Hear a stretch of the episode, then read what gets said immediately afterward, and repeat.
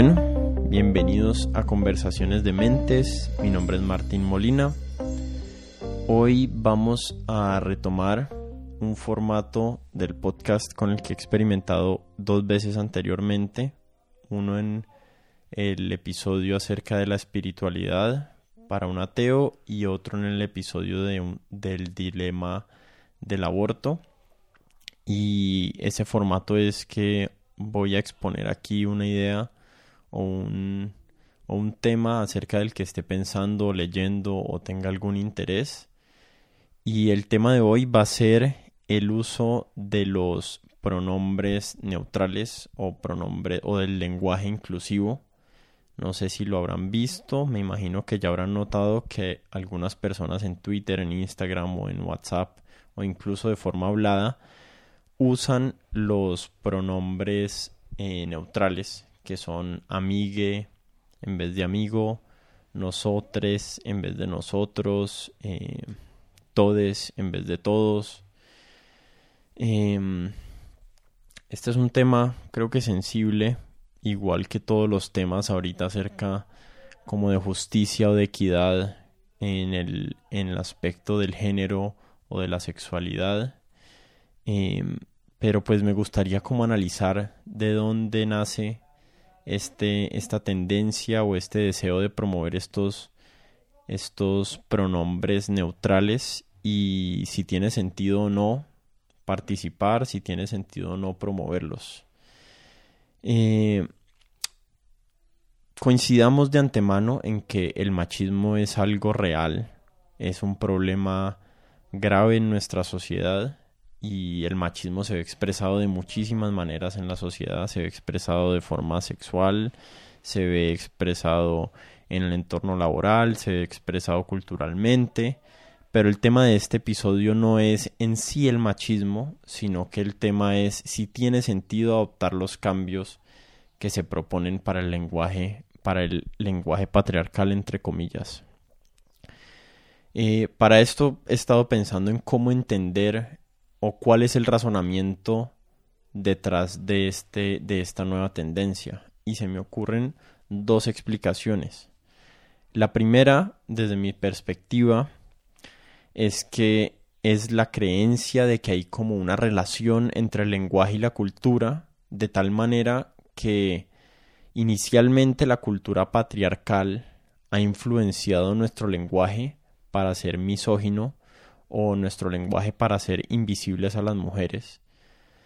Eh, o incluyamos también a personas trans o personas que no caben dentro del, dentro del binario de él o ella. Eh, y en ese mismo orden de ideas, eh, estas características gramaticales de nuestro lenguaje, como son usar nosotros para incluir hombres y mujeres y nosotras sea solamente eh, para la mujer, eh, generan como un, un tipo de círculo vicioso donde las palabras mismas que usamos no nos permiten como escapar a este paradigma de opresores y oprimidos. Eh, yo en principio no estoy de acuerdo con esta explicación y yo no soy un experto en lingüística, pero recuerdo escuchar a John McWhorter, que sí es un experto en lingüística, en un curso que se llama A Story of Human Language, lo pueden encontrar en Audible, es muy bueno, y él comentaba que la relación entre la cultura y el lenguaje está increíblemente sobreestimada por las personas que no están entrenadas en lingüística. Eh, él decía que pueden haber como unas sutiles diferencias de cómo vemos el mundo dependiendo de qué idioma hablamos o de cómo está conformado nuestro idioma, cuál es el marco del lenguaje que tenemos. Por ejemplo, podemos pensar en el Inuit, que es eh, el idioma que hablan en Alaska, y en este idioma existen siete palabras para el color blanco. Ya no me acuerdo si son siete, ocho o seis, bueno, digamos que son siete.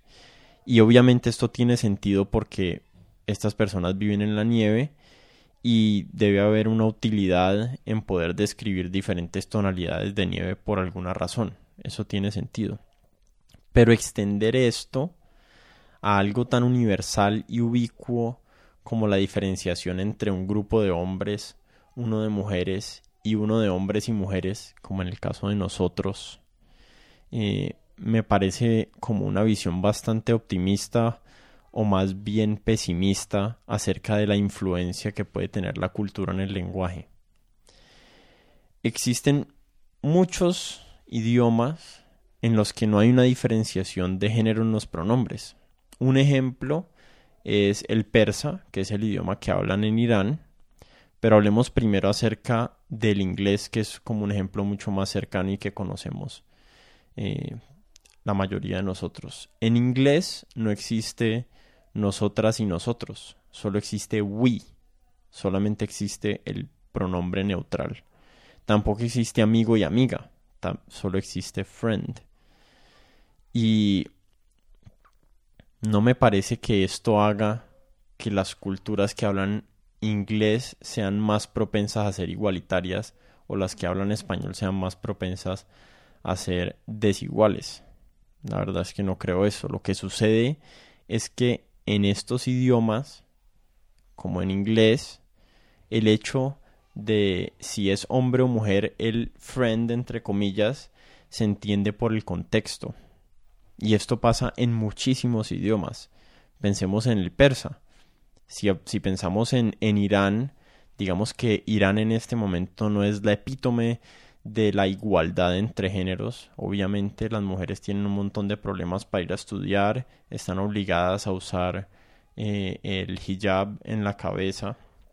Entonces, eh, por más que Irán tiene un lenguaje que está libre de estos pronombres masculino y femenino, eso no hace que su cultura sea más o menos igualitaria y como este deben haber decenas o cientos de ejemplos que algún buen lingüista podría exponer muchísimo mejor que yo.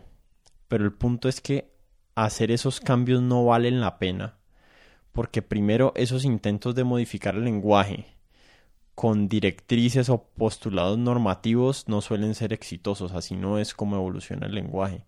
Y eso se lo escuché a Steven Pinker y también se lo escuché a John McWhorter. Eh, a Steven Pinker se lo escuché en el podcast Marginal Revolution, donde le hacen, donde le hacen una entrevista buenísima, súper recomendado.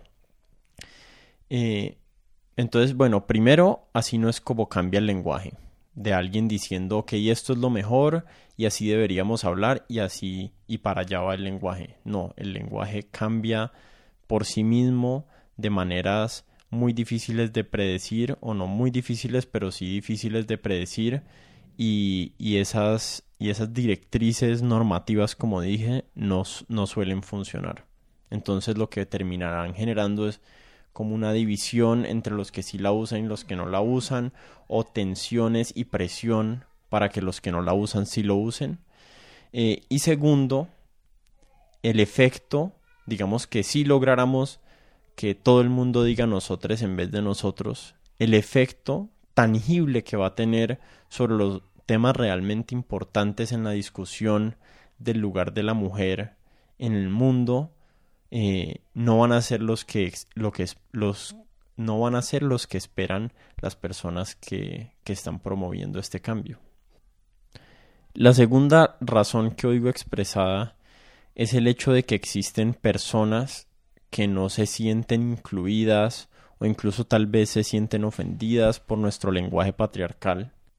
Y, y aquí hay como un entendimiento de que la sociedad, de que se espera de la sociedad que ante el más mínimo e infundamentado lamento de exclusión debemos revalorar todo nuestro marco cultural para evitar el posible insulto de la persona ofendida. Tal vez yo acepto que hay personas que se puedan sentir ofendidas por la por la forma gramatical del español, pero eso no significa que haya que modificarlo para evitar que esas personas se sientan ofendidas. Obviamente esto no es negar el hecho de que las mujeres y personas trans y demás han sido brutalmente abusadas y oprimidas de maneras reales durante milenios y aún son brutalmente abusadas y oprimidas. Esto es únicamente referente al reclamo de que decir nosotros en vez de nosotres es una forma más de esa de esa gran, de esa inmensidad de opresión que han sufrido las mujeres. Eh, y la verdad no sé cuál es la explicación para esta reciente sensibilidad a los pronombres o esta reciente sensibilidad gramatical, pero yo se la adjudicaría a un fenómeno que es el de concept creep. Eh, para explicar el concept creep en, en este caso, eh, digamos que sería el hecho de, de, que como nos hemos acostumbrado a ver machismo real, hay machismo en el mundo, ha habido machismo en el mundo, pero también ha habido una disminución del machismo en el mundo. Las mujeres han adquirido el derecho a votar, el derecho a estudiar, a trabajar. Obviamente esto no es suficiente, pero todos esos derechos adquiridos a través del gracias a los movimientos de derechos de mujeres eh, pues sí han mejorado muchísimo las condiciones de nuestra sociedad tenemos que seguir trabajando obviamente a futuro, pero el hecho de que se ha mejorado el machismo, eh, pues nos hace que por este, por este tema del concept creep tenemos la necesidad de encontrar nuevas injusticias para justificar nuestros antiguos modelos. Voy a tratar de decir eso de una manera más simple. Eh, el mundo de nuestras abuelas era más machista que el nuestro. Eso es una realidad pero seguimos con la misma expectativa de encontrar evidencias de machismo y por eso vemos y en este caso nos inventamos nuevas desigualdades. Hay que evaluar y decidir cuáles serán las prioridades en la, en, la búsqueda de una mejor versión del mundo.